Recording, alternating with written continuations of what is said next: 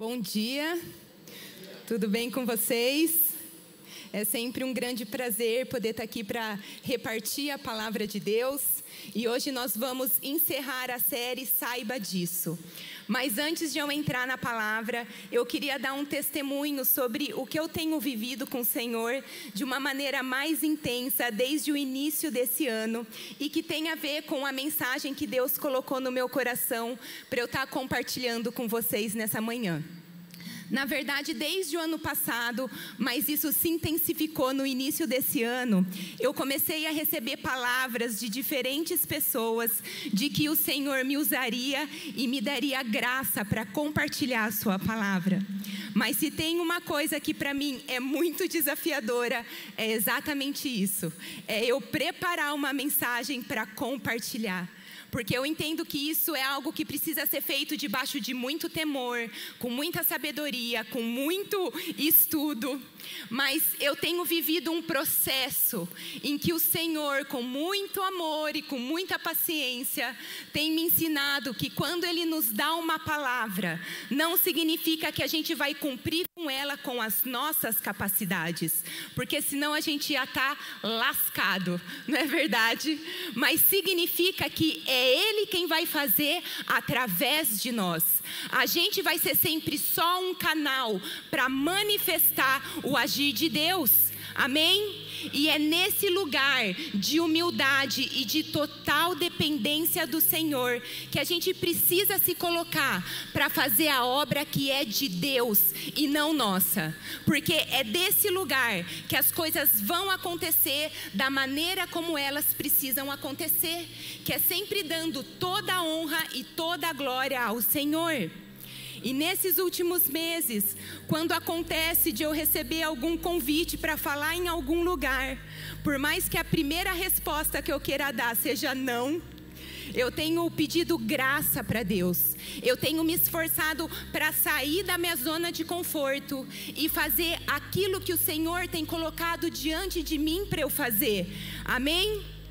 E, nesse, e, e, é realmente algo extraordinário como a gente experimenta da graça do Senhor quando a gente se dispõe para fazer a obra dele. Porque ele é um Deus fiel e maravilhoso. E quando a gente persevera em estar tá disposto para cumprir com a obra de Deus, independente das dificuldades que a gente possa enfrentar no meio do processo, a gente sempre vai encontrar graça e propósito para as nossas vidas. Amém? E isso é a gente caminhar lado a lado com Deus, submetendo o nosso coração ao tempo e aos planos que Ele tem para nós. Sabe, a gente não pode nem andar mais rápido que o Senhor e fazer as coisas na afobação, na ansiedade, porque isso vai nos levar a agir com as nossas próprias forças e, consequentemente, nós vamos ser frustrados. Mas a gente também não pode andar mais devagar que o Senhor e ficar para trás. Senão a gente vai perder o kairos de Deus, que é o tempo certo e oportuno de Deus agir. Amém? Então, o nosso caminhar com o Senhor precisa ser lado a lado, sempre perseverando e entendendo a direção que Ele está nos dando. E eu ouso a dizer que na maioria das vezes a direção que Deus vai nos dar vai parecer loucura vai parecer que é grande demais para a gente dar conta.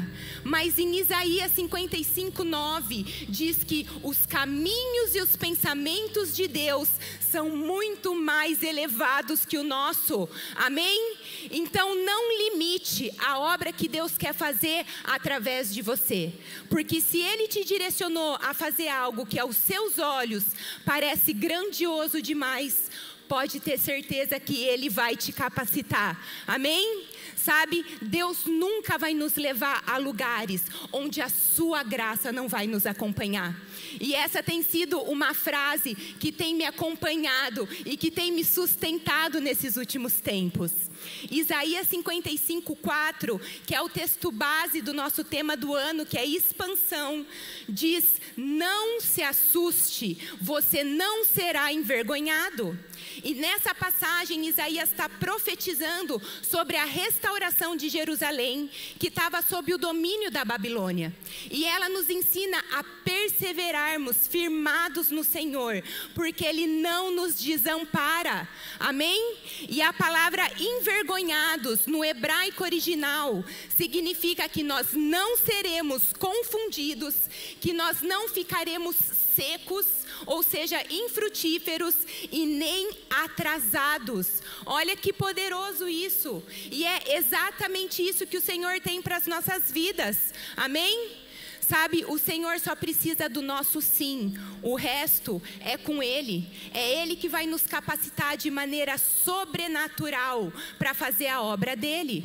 E a gente acabou de ver uma série de palavras que fala o quê? Que a vida do cristão é naturalmente sobrenatural, não é verdade? Então vamos abrir espaço na nossa vida para que a gente possa viver o sobrenatural do Senhor. Amém? E tudo isso foi só para dar o meu testemunho e para introduzir a mensagem que eu quero compartilhar com vocês. Vamos avançar então. O título da minha palavra hoje é Saiba disso. A perseverança é a chave. E eu queria fazer um link com a história de Neemias e com a grande missão que ele teve de reconstruir os muros de Jerusalém. E que ele só conseguiu fazer na total dependência de Deus. E a história de Neemias nos ensina como a graça do Senhor nos alcança de maneira sobrenatural quando nós nos movemos debaixo de uma direção de Deus e perseveramos em fazer aquilo que Ele quer que a gente faça. Amém? Então, que nessa manhã você seja despertado em ousadia para viver, para perseverar em cumprir com os propósitos que Deus tem para a sua vida. Amém? Amém.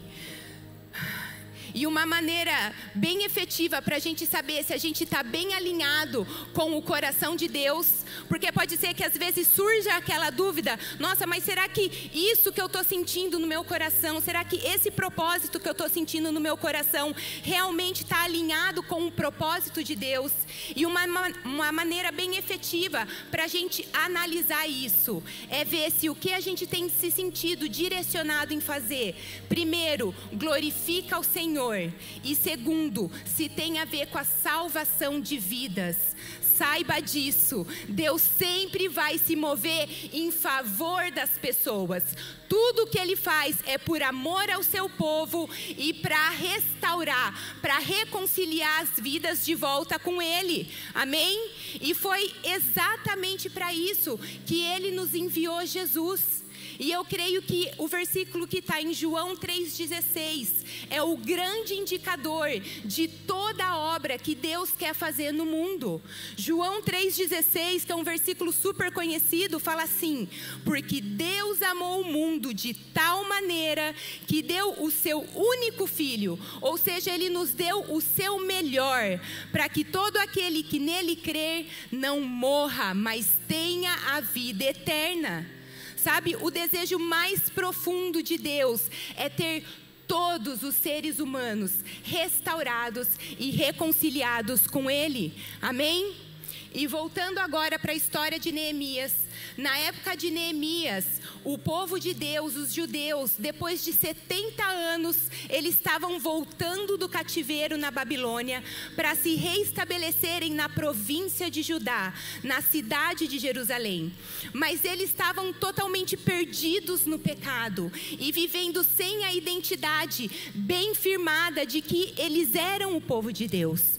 E o Senhor, por amor a eles, por amor ao seu povo, levanta Neemias para reconstruir os muros de Jerusalém e para devolver para os judeus a identidade deles como povo amado e escolhido e também para dar uma nova oportunidade de vida, para agora eles viverem em paz e em segurança.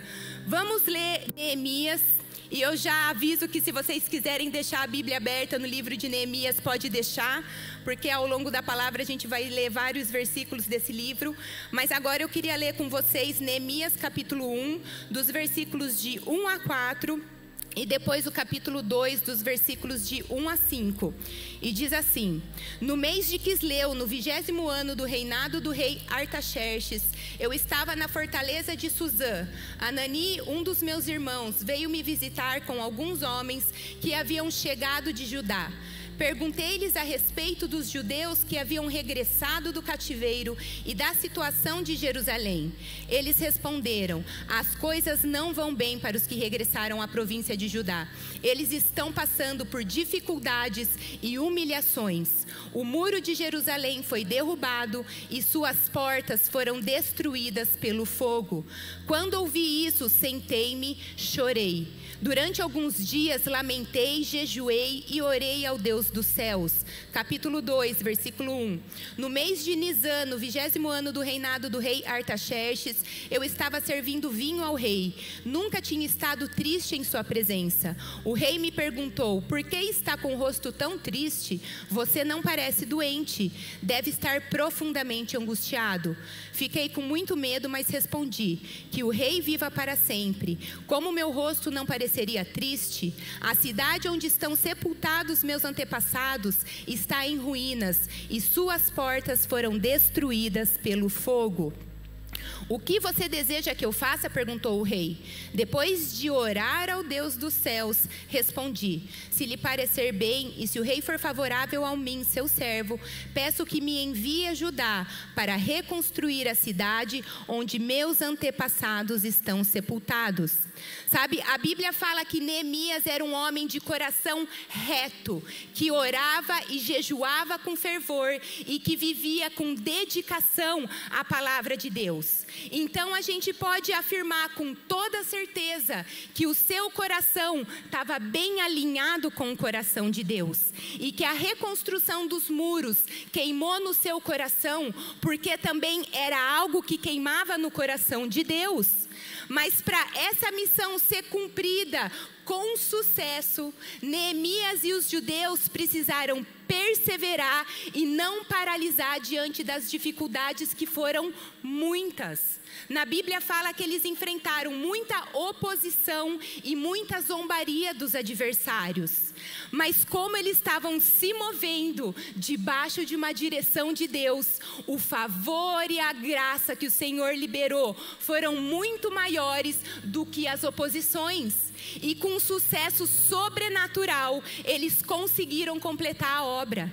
A obra da reconstrução dos muros, que tinha dois quilômetros e meio de extensão e mais ou menos dois metros e meio de largura, foi concluída em 52 dias, apenas com pessoas, sem o uso de nenhuma tecnologia, mesmo porque eu acho que naquela época nem, nem existia né, nenhuma tecnologia. E até os inimigos do povo judeus reconheceram que aquilo era algo sobrenatural, que incontestavelmente Deus estava envolvido no processo e o nome do Senhor foi glorificado. Amém? Olha aqui que fala Neemias, capítulo 6, os versículos 15 e 16. Por fim, no, no dia 2 de outubro, 52 dias depois de começarmos o trabalho, o muro ficou pronto. Quando nós, nossos inimigos e as nações vizinhas souberam disso, ficaram assustados e sentiram-se humilhados. Perceberam que a obra havia sido realizada com a ajuda de nosso Deus. E eu sempre aprendi que a gente vê se algo vem mesmo de Deus pelo, pelos frutos que isso gera. E a reconstrução dos muros de Jerusalém gerou um baita de um fruto, não é verdade? E nós podemos aprender muitas lições com a história de Neemias. Depois eu te incentivo a ler e a estudar todo o livro de Neemias, que é um livro muito poderoso. Mas hoje eu quero falar sobre só três pontos que a gente pode aprender com essa história, tendo a perseverança como chave para nós avançarmos e expandirmos. Amém? E o primeiro ponto é: nunca subestime a importância do arrependimento dos pecados. Antes de avançar para realizar a obra de Deus ou para fazer qualquer outra coisa, a gente precisa se arrepender dos nossos pecados, para que o nosso coração esteja bem alinhado com o coração do Senhor e assim a gente consiga se mover 100% de acordo com a vontade de Deus. E desse jeito, nós vamos ser bem-sucedidos em tudo que a gente precisar fazer. Amém? Porque aonde tem pecado, não tem a bênção de Deus. Olha o que fala 2 Coríntios 6, de 14 a 17.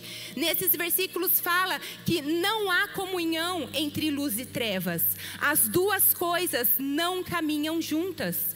Então, se a gente quer ter a bênção de Deus em tudo que nós formos fazer, nós precisamos tirar o pecado das nossas vidas. E foi por isso que a primeira coisa que Neemias fez antes de começar a reconstruir os muros foi se arrepender e pedir perdão pelos seus pecados e pelos pecados do seu povo. Vamos ler juntos Neemias capítulo 1 dos versículos 5 a 7. Fala assim: Então eu disse: Ó Senhor, Deus dos céus, Deus grande e temível, que guardas tua aliança de amor leal para com os que te amam e obedecem aos teus mandamentos. Ouve minha oração, olha do alto e vê que oro noite e dia por teu povo Israel. Confesso que temos pecado contra ti Sim, minha própria família e eu temos pecado, temos pecado terrivelmente contra ti. Não temos obedecido a teus mandamentos, decretos e estatutos que nos deste por meio do teu servo Moisés. E Neemias, ele zelava tanto por ter uma vida correta, que eu li um estudo na Bíblia Plenitude que fala que ele representa Jesus pela vida exemplar que ele tinha. E é por isso que o coração de Neemias conseguia estar muito bem alinhado, conseguia estar 100% alinhado com o coração de Deus, porque o pecado não atrapalhava, o pecado não distorcia a comunicação de Deus com ele. E assim Neemias conseguia viver uma vida que glorificava o Senhor. E Jesus nos alerta sobre isso em Mateus 16, 24. Nesse versículo, Jesus fala que se nós queremos viver uma vida que glorifica o Pai, nós precisamos negar a nós mesmos, calar nossa carne, tomar nossa cruz e avançar. E quando a gente persevera em estar disposto em ter uma vida sem o pecado, a gente se desvencilha de muitas amarras que tentam nos tornar ineficazes no cumprimento da obra de Deus. Amém? Sabe, o pecado é coisa séria e a gente precisa lidar com ele com seriedade. A gente tem que tomar cuidado para não se tornar insensível ao pecado, mas nós precisamos deixar com que ele sempre nos incomode, para que a gente possa se arrepender e corrigir os erros que o pecado produziu. Amém? E quando a gente abandona o pecado, nós somos liberados para continuar crescendo na nossa vida espiritual e para continuar avançando no cumprimento dos propósitos de Deus. Amém? E uma coisa em que eu fui muito confrontada nesse ponto pelo Senhor e que eu também queria deixar para vocês é que Deus sempre Deus sempre vai nos dar graça e perdão para a gente mudar as nossas atitudes e perseverar em viver uma vida que glorifica a Ele. Mas a graça do Senhor nunca vai ser para justificar as nossas falhas. Amém? Hebreus 4,16 fala assim: através de Jesus, nos, nós, nós podemos nos achegar com toda a confiança diante do trono da graça, onde receberemos misericórdia e encontraremos graça para nos ajudar quando for preciso. E eu amo esse versículo, eu amo citar esse versículo, mas foi aí que Deus me confrontou sobre qual é a real intenção do meu coração quando eu declaro esse trecho. Será que eu estou fazendo isso só para garantir que a graça do Senhor está sobre mim, independente do que eu faça? Sim, isso é verdade. mas a gente também não pode abusar da graça de Deus, porque isso é relativizar a palavra de Deus. Isso é a tal da hipergraça, que não tem base bíblica nenhuma. Amém? Sim, é um fato que Jesus nos concedeu, nos deu acesso a uma graça que é ilimitada e imerecida. Mas eu volto a falar: a graça não é desculpa para os nossos pecados. Não quer dizer que sempre que a gente errar, Deus vai passar a mão na nossa cabeça e vai falar: tá tudo bem, eu sei que você não teve a intenção. Não, não é sobre isso. Graça significa que a gente vai receber um favor, uma ajuda imerecida para a gente mudar as nossas atitudes e abandonar o pecado. Amém? E é exatamente para isso que o Espírito Santo está com a gente para justamente nos ajudar nessa missão. Amém? E voltando para Neemias. Neemias, através da palavra de Deus, ele leva o povo a se arrepender e a mudar a forma deles viverem. E foi por causa disso que eles encontraram graça perante o Senhor para fazer toda a obra da reconstrução dos muros. Na Bíblia fala que Deus proveu de maneira sobrenatural todos os recursos naturais e toda a mão de obra necessária. E isso é a gente experimentar da graça de Deus. Isso é a gente ser alcançado pela graça de Deus. Amém? Saiba disso. A gente precisa ter um estilo de vida de arrependimento constante para que a gente possa avançar com Deus. Amém? E eu queria te desafiar nessa manhã a você pedir para o Espírito Santo é, sondar o seu coração, para ele te mostrar sempre que houver algum pecado que você precisa se arrepender, para que você possa fazer isso de maneira rápida e ser liberado para continuar avançando no cumprimento dos propósitos de, de Deus e para que você também possa continuar expandindo, que é o que nós temos buscado nesse ano. Amém?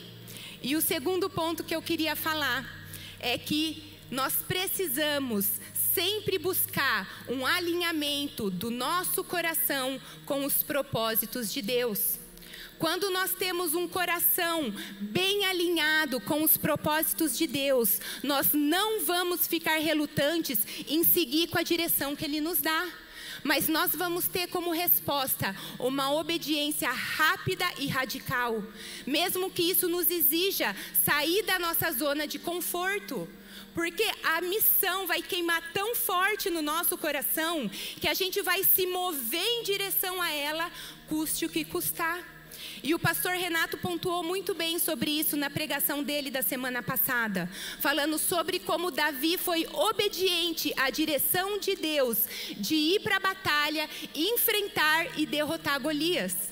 E quando o Senhor encontra esse alinhamento do nosso coração com o seu coração, Ele que é o Senhor soberano, dono de todo o ouro e de toda a prata, Ele vai prover tudo o que nós precisamos para fazer o que Ele nos chamou para fazer. Amém? E quando a gente vive para cumprir com a vontade de Deus e não com a nossa, a nossa vida alegra ao Senhor. E isso me fez lembrar de uma música do David Keelan. Posso cantar, Cris? Eu prometi para o Cris que eu não ia cantar. Mas a letra dessa música fala assim: que a minha vida cante a ti. Sabem de que música que eu estou falando? E a letra. Se, olha, se eu cantar hoje, o Cristiano vai me pegar depois em casa. Mas um dia eu vou, gente, eu vou me preparar melhor e daí eu prometo que eu encaro esse desafio, Jesus. Mas enfim, a letra dessa música é linda e ela mostra exatamente o que Deus deseja de nós. E o mais lindo ainda é que é um desejo e não uma imposição. E o que Deus deseja de nós é que a gente dê a Ele a nossa vida como sacrifício, que a gente abra mão de viver focado só na, nas coisas desse mundo que são tão passageiras, para que a gente possa viver por completo todos os propósitos, todos os planos que Ele tem para nós. Amém? Em Eclesiastes 2:11 diz que viver correndo atrás das coisas desse mundo é frustrante. É como viver correndo atrás do vento. Mas quando nós vivemos no centro da vontade de Deus, é quando nós encontramos a verdadeira satisfação para as nossas vidas. Amém? E isso não quer dizer que a gente não vai poder batalhar, que a gente não vai poder lutar para conseguir ter as coisas que a gente precisa para viver. Mas isso não pode ocupar o lugar principal no, nos nossos corações. E voltando de novo para Neemias, Neemias ele vivia uma vida de luxo no palácio do rei da Babilônia. E ele também tinha um ótimo trabalho, ele era copeiro. E essa função era uma função muito valorizada, era uma função muito importante, porque o rei só colocava nesse cargo pessoas da sua total confiança, porque eram essas pessoas, ou essa pessoa, né, que não ia deixar com que ele fosse envenenado. Então, o copeiro tinha um relacionamento íntimo com o rei. Mas claramente o coração de Neemias não estava nessas coisas. Na Bíblia mostra que o seu coração queimava pelo bem do seu povo. O seu coração queimava pelo bem do povo judeu que estava retornando do exílio para uma cidade que estava na sua maior parte em ruínas. E Neemias ora sobre isso e Deus direciona ele a voltar para Jerusalém para ajudar na restauração da cidade. E Neemias não pensa duas vezes em sair do seu conforto e ir embora para cumprir com a vontade de Deus. E é esse tipo de desapego que a gente precisa ter com as coisas desse mundo. Mas para a gente conseguir isso, o nosso coração precisa estar tá muito bem alinhado com o coração de Deus. E esse alinhamento é algo que a gente precisa buscar diariamente. Porque de uma maneira muito sutil, as coisas e as preocupações desse mundo começam a ocupar o lugar no nosso coração. E quando a gente percebe, elas já estão sendo a nossa prioridade, elas já ocuparam o principal lugar nas nossas vidas, não é verdade? Então eu também queria te encorajar nessa manhã a você pedir para o Espírito Santo te mostrar se existe alguma coisa na sua vida que você precisa abrir mão para que o Senhor tenha o primeiro lugar no seu coração, para que assim você também consiga continuar avançando e perseverando no cumprimento dos propósitos que Ele tem para sua vida. Amém? Em agosto, eu fui ministrar reuni numa reunião de mulheres e eu convidei algumas amigas para irem junto comigo. E claro que sempre eu busco o que está no coração de Deus para ser ministrado nesse tempo. E nessa ocasião eu senti de no final é, orar com aquelas mulheres que precisassem de alguma oração sobre o que eu ia falar. E o cronograma era que depois da ministração a gente ia ter um tempo de café da tarde. E, gente, quando a gente chegou na igreja, a mesa estava assim maravilhosa. Enfim, eu terminei a palavra, fiz o apelo, falei: olha, quem quiser pode vir para frente que a gente vai orar com você. Hum, e terminou o culto, o culto acabou, eu olhei, aparentemente não tinha ninguém para orar. Deus já pensei comigo, né? Partiu desfrutar do banquete. Deus já fui pegando a minha bolsa, minhas coisas. A hora que eu olhei para o lado, gente, começou a formar uma fila de mulheres. Falei, meu Deus, nisso eu já peguei a Thaís Cury para me ajudar. A Lucimar e a Thaís Longo já foram orar com outras mulheres. E a gente ficou quase uma hora orando. E as mulheres trouxeram tantas situações sofridas, difíceis, que era só Jesus para nos capacitar em como orar. E no final, quando a gente orou com a última mulher, a gente estava tão esgotada que nem fome mais a gente tinha. E daí, a hora que a gente estava indo embora, uma líder da igreja veio falar comigo que tinha visto Jesus na nossa vida, porque a gente tinha priorizado em ministrar com as pessoas que estavam tão sofridas do que ir suprir as nossas necessidades e comer. E aquilo tocou tanto o meu coração que se precisasse eu ia orar por mais uma hora com todas as mulheres de novo, porque é para isso que nós existimos, para refletir a Jesus e para cumprir com a, com a vontade de Deus, que como a gente falou lá no começo tem tudo a ver com as vidas. Amém? E o terceiro e último ponto que eu queria falar é que você precisa estar sempre cheio do Espírito Santo para perseverar em viver uma vida que glorifica a Deus. Sabe, o Espírito Santo é a parte essencial da nossa vida cristã. Sem Ele, nós estamos condenados ao fracasso e correndo o risco de nos tornarmos pessoas religiosas, que não fazem nenhuma diferença no meio onde estão e que não colaboram para que o reino de Deus avance. E viver desse jeito não é uma coisa que pode ser normalizada. Por isso que nós precisamos buscar diariamente ser cheios do Espírito Santo de Deus. Amém? E, e, e, o Espírito Santo, ele é a parte de Deus, ele é a terceira pessoa da Trindade que escolheu viver com a gente. E na Bíblia fala que é Ele quem nos revela aquilo que está no coração de Deus. É o Espírito Santo quem nos liga ao Pai. 1 Coríntios 2,10 fala: Mas foi a nós que Deus revelou estas coisas pelo seu Espírito.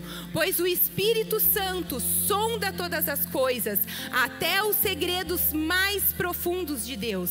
E a Bíblia mostra que o Espírito Santo é o braço executivo de Deus na terra, porque é só Ele que conhece os planos e os desejos que queimam no coração de Deus. E é através do Espírito Santo que nós vamos ser o que Deus deseja que a gente seja. É só através do Espírito Santo que nós vamos viver da maneira como Deus deseja que a gente viva. A maneira como Neemias viveu no meio do povo judeu fez toda a diferença. A maneira como ele agia, a grande habilidade que ele tinha para liderar e para organizar as coisas, mostra que o Espírito Santo estava sobre ele, que Deus tinha colocado o seu espírito sobre Neemias. E nos livros de Esdras e de Neemias, porque um é continuação do outro, aparece muitas vezes a, a frase o braço do Senhor Senhor, a mão do Senhor. E isso significa que é o Espírito Santo de Deus agindo. E onde o Espírito Santo de Deus age, as coisas acontecem. Amém? Neemias 2:8 fala que os recursos para a reconstrução do muro foram liberados para Neemias, porque a boa mão de Deus estava sobre ele, porque o Espírito Santo estava sobre ele. E quando o Espírito Santo está sobre as nossas vidas, nós vamos vamos viver uma vida que honra e glorifica ao Senhor. Amém? E também é pelo agir do Espírito Santo, como o pastor Renato já orou aqui nessa manhã, que nós vamos ter os dons do Espírito e que também nós vamos ser capacitados para vencer a nossa carne e viver uma vida com os frutos do Espírito que reflete a Jesus. E eu tenho sido desafiada, impulsionada pelo Senhor a todos os dias, antes de começar o meu dia, eu ligar o meu espírito ao Espírito Santo de Deus, para que em tudo que eu fizer naquele dia possa ser para honrar e glorificar o nome do Senhor. E essa foi uma oração que eu aprendi a fazer com a pastora Priscila e que eu também faço de uma maneira bem intencional com os meus filhos. E é uma oração de declaração, é com autoridade, não é uma petição. Todo dia, quando a gente está orando para começar o dia, eu oro declarando para que o nosso espírito esteja em todo tempo ligado ao Espírito Santo de Deus, para que em tudo que a gente fizer, a gente possa alegrar, honrar e glorificar o nome de Deus. Amém? E todos nós precisamos viver debaixo dessa declaração. Amém?